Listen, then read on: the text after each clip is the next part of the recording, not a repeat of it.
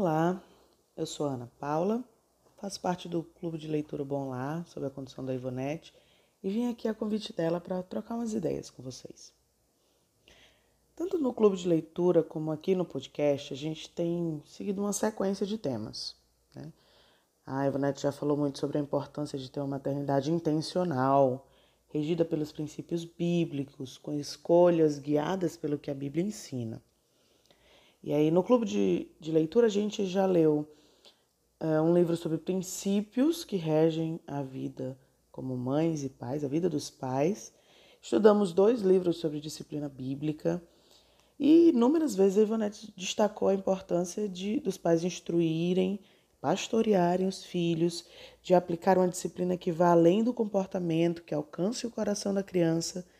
E isso tem sido muito ensinado, não só pela Ivonete, mas em diversas fontes que a gente tem hoje em dia à nossa disposição. Livros, vídeos, sites, uh, ensinos na própria igreja, principalmente quando a gente vai tratar sobre masculinidade e feminilidade bíblica. Isso é ótimo, né? Graças a Deus nós já temos acesso a muito material bom sobre isso. Mas eu não quero me deter nesse aspecto hoje. O assunto que eu quero suscitar aqui é até que ponto a gente mantém essa mesma linha de pensamento em outras áreas da vida materna. Será que a gente está buscando agir em todos os momentos à luz da palavra de Deus? A primeira resposta provavelmente vai ser: claro, Ana Paula. Eu me esforço para ser uma mãe amorosa, responsável, eu ensino a Bíblia para os meus filhos, eu luto todos os dias para pôr em prática uma disciplina bíblica. O que mais você quer? Deixa eu te falar uma coisa. Você pode fazer tudo isso. E graças a Deus se estiver fazendo, porque eu mesma ainda falho nesses aspectos muitas vezes. Mas mesmo assim, mesmo fazendo tudo isso, corre o risco de você ainda estar agindo com dualismo. Como assim dualismo? A gente tem uma tendência muito comum de separar a vida em dois aspectos, em duas áreas: sacro e profano, ou de Deus e do mundo. Tem gente até que diria de Deus e do diabo, né? Não importa qual termo você usa. Essa visão que divide a vida em as coisas que são relacionadas com Deus e coisas que não são, é uma visão que trata como se houvessem duas partes separadas e como se uma delas não estivesse submetida às regras espirituais fosse alheio ao que a Bíblia ensina. Ah, mas eu não penso assim não. Será? Será que esse pensamento não está infiltrado, disfarçado, influenciando as suas atitudes como mãe? Pare para pensar um pouco. Seja sincera. Quantas vezes você recorre mais à psicologia e à pedagogia no lugar de recorrer à Bíblia? Será que a gente não acaba agindo de maneira contraditória se a gente comparar os princípios que adotamos no culto doméstico e os que adotamos na hora das tarefas da escola, do homeschooling, de atividades de ensino. É muito importante que a gente lembre que tudo que a gente faz reflete a visão de mundo que a gente tem, a cosmovisão. E se essa visão não for bíblica, a gente está errando. Vamos tomar como exemplo o assunto do podcast que a Ivonete fez sobre o currículo formal. No momento em que a gente escolhe o que os nossos filhos vão aprender, o que é está influenciando a nossa decisão?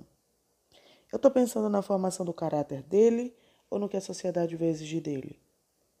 Eu quero preparar meu filho para ser um trabalhador digno ou para conseguir ser aceito no mercado de trabalho? É mais importante ele se tornar um leitor eficiente ou um protetor do meio ambiente? Ah, não, os dois. É os dois são importantes. Ok, beleza. Mas qual é a prioridade? Por quê? A resposta que a gente der a esse porquê tem fundamento na Bíblia? Você consegue encontrar um pouco do que Deus é e do que Ele ordena nessa opinião que você tem? Eu dar um exemplo para ser um pouco mais claro. Seu filho pode ser uma criança maravilhosa, inteligente, perspicaz, muitas outras coisas boas. Mas como todo, todo o resto da humanidade, ele não sabe tudo. Como é que você lida com isso? E ensina ele a lidar com isso, quando ele está estudando, por exemplo. Se ele fica frustrado quando não consegue fazer a tarefa na primeira tentativa, você vai fazer o quê? Vai procurar uma forma de distrair ele para que ele relaxe e tente de novo? Ou então vai fazer, vai dizer para ele que é melhor deixar para outro dia. Não, não, vai forçar tentar até acertar. Ou então você vai oferecer um chocolate para ver se convence ele a continuar tentando.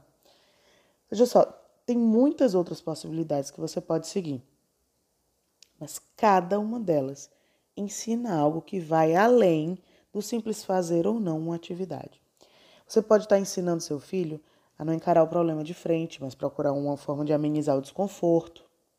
Pode alimentar o orgulho e a vaidade dele se não confrontá-lo com as próprias limitações. Você pode ensinar a respeito de paciência e persistência, ou então pode mostrar as limitações a que todos nós estamos sujeitos, sujeitos e as frustrações que vêm disso. Enfim, o ponto central é quão próximo de quem Deus é e dos mandamentos de Deus está esse ensino que você está passando, que você está adotando. Uma atitude frustrada ou orgulhosa aproxima seu filho dos princípios de Deus ou afasta ele de Deus? Reconhecer nossas limitações e o valor do esforço e da persistência. Contribui para o caráter cristão dele ou não? Vocês conseguem perceber a importância disso tudo? Cada uma das nossas escolhas e atitudes vem impregnadas de teologia, porque elas manifestam o nosso pensamento a respeito de Deus, nesse sentido de teologia, de conhecimento de Deus.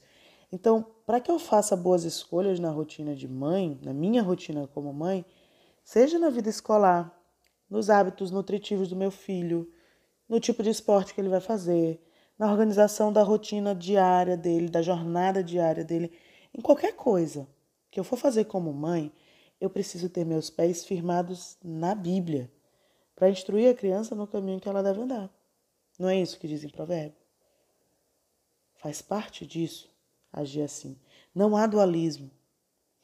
Tudo deve estar motivado pela Bíblia e voltado para uma espiritualidade saudável, para a santificação da nossa família. A mulher sábia edifica o seu lar e isso passa por estar investindo na espiritualidade nossa e dos nossos filhos. Isso vai estar impregnado em todas as nossas atitudes e pensamentos. Ai, Ana Paula, mas é muito difícil. Eu vou ter que ficar paranoica, escrutinando tudo que eu fizer, pensando: ah, meu Deus, será que isso está de acordo com a Bíblia? Será que não está? Eu vou ficar tensa o tempo todo. Vai ficar muito pesado, é muito difícil viver assim. Não. A Bíblia fala, lá em 1 João 5, nos versículos 3 e 4, que o amor a Deus é guardar os mandamentos de Deus. E lá, nesse mesmo versículo 3, diz que esses mandamentos não são penosos. Justamente porque, aí é o que diz no versículo 4, porque o que é nascido de Deus vence o mundo e a vitória dele está na fé. Ou seja, pela salvação em Cristo, você vence essas dificuldades. O fato de nós crermos em Cristo como nosso Salvador nós cremos na obra redentora dele, nós cremos que ele viveu perfeitamente, que ele é um sumo sacerdote que nos representa perfeitamente, que foi em tudo tentado, como diz Hebreus, nunca caiu, que compreende perfeitamente a nossa situação, as nossas dificuldades, as nossas lutas diárias e que venceu. Essa fé nos leva a olhar para o alvo correto, nos leva a ajustar as nossas perspectivas, os nossos objetivos e nos leva a encontrar descanso nele. Foi ele que disse: Vinde a mim, vós que estáis cansados e sobrecarregados, porque eu vos aliviarei. A fé faz com que a gente encontre, procure o caminho correto, siga no caminho correto, por amor a Deus, reconhecendo que Cristo é tudo em todos. Cristo é aquele que opera e nele a gente pode confiar e, portanto, descansar. E aí os mandamentos de Deus não são penosos, não são pesados. Então, de forma prática, o que eu deixaria aqui seria os versículos 16 e 17 de Colossenses 3, que diz: diz assim: Habite ricamente em vós a palavra de Cristo. Instruí-vos e aconselhai-vos mutuamente em toda sabedoria, louvando a Deus com salmos e hinos e cânticos espirituais, com gratidão em vosso coração. E tudo o que fizerdes, seja em palavra, seja em ação, fazei-o em nome do Senhor Jesus, dando por ele graças ao Pai. Então, a nossa tarefa é ter a palavra de Deus habitando ricamente em nós. Ou como diz o salmista no Salmo 119, guardar a palavra de Deus no nosso coração. Por quê? Quando eu guardo a palavra de Deus no nosso coração, eu não peco contra ele. É interessante a gente pensar nesses, no tratamento que a Bíblia dá para o coração humano. Aí Jeremias vai dizer que o coração é enganoso. Enganoso é o coração. Em Provérbios vai dizer que o coração é a fonte de vida e que a gente deve guardá-lo, cuidar para que ele esteja bem nutrido, porque de lá procedem as fontes de vida. Como fazer isso? O salmista já cantou essa bola, já disse: Guardo a tua palavra no coração para não pecar contra ti. Aí que Jesus falou para os fariseus: a boca fala do que o coração está cheio. Aí eu vou conseguir transbordar, derramar a Bíblia que está no meu coração, nas minhas palavras e nas minhas atitudes. É isso que Paulo diz em Colossenses, no versículo 17. E tudo o que fizerdes, seja em palavra, seja em ação, fazei em nome do Senhor Jesus, dando por ele graças ao Pai. Se habitar ricamente em nosso coração a palavra de Deus, não vai ser pesado fazer tudo, tomar as decisões corretas à luz da palavra, guiado por uma cosmovisão bíblica de fato. Assim a gente consegue fazer tudo, seja palavra ou seja ação, em nome do Senhor Jesus. E aí a gente dá graças a Deus, reconhecendo que sozinhos a gente não consegue. Sozinhas a gente não consegue, mas em Cristo nós temos esperança. Então, meu desejo, meu objetivo pessoal e o meu desejo para cada um de nós é que nós possamos seguir meditando na Bíblia, aplicando as verdades bíblicas ao nosso dia a dia, provando os nossos corações para identificar as verdadeiras motivações que a gente tem. Não aquela intenção maravilhosa que a gente diz para o mundo que convence que nós somos a melhor mãe do mundo. Qual é a verdadeira intenção, a verdadeira motivação que me levou a tomar uma determinada atitude ou a fazer uma determinada escolha? Provando isso, nós identificaremos os pecados, trataremos pecados, direcionaremos melhor as nossas atitudes e, por consequência, os nossos filhos.